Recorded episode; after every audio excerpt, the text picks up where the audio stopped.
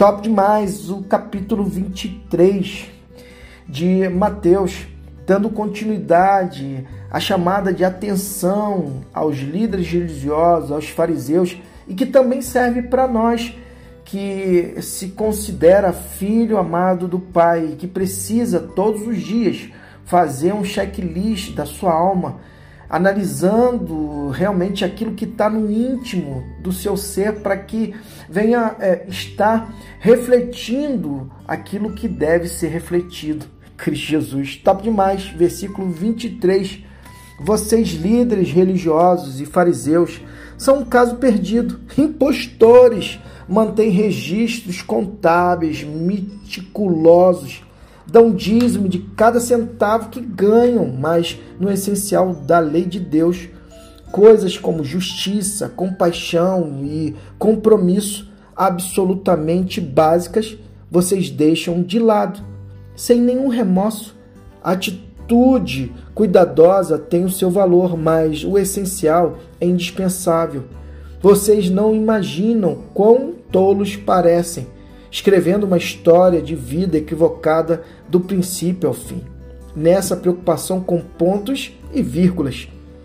Vocês, líderes religiosos e fariseus, são um caso perdido, impostores vocês dão polimento ao exterior é, de suas taças e vasilhas para que possam brilhar ao sol, enquanto o interior está sujo com sua cobiça e glutonaria.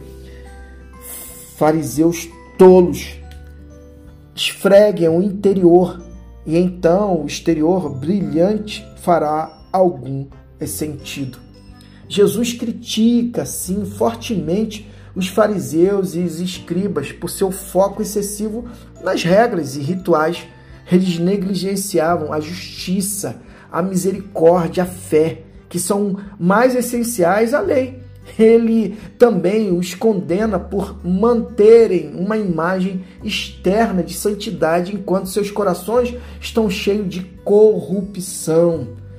Esses esses versículos, eles nos chamam a atenção eles destacam a importância da autenticidade na fé, valorizando a pureza interna e a justiça em vez de simplesmente manter as aparências externas. Não, Jesus nos chama a viver na prática da sua própria vida. Por isso ele nos deu do seu espírito para que pudéssemos todos os dias sermos confrontados nesse relacionamento diário, nesse esquadrinhar da nossa alma, onde ao ouvir a voz do Espírito formando a nós que devemos mudar em tais em tais pontos e não estarmos presos à insensibilidade de uma religião buscando a aparência exterior. Não, devemos sim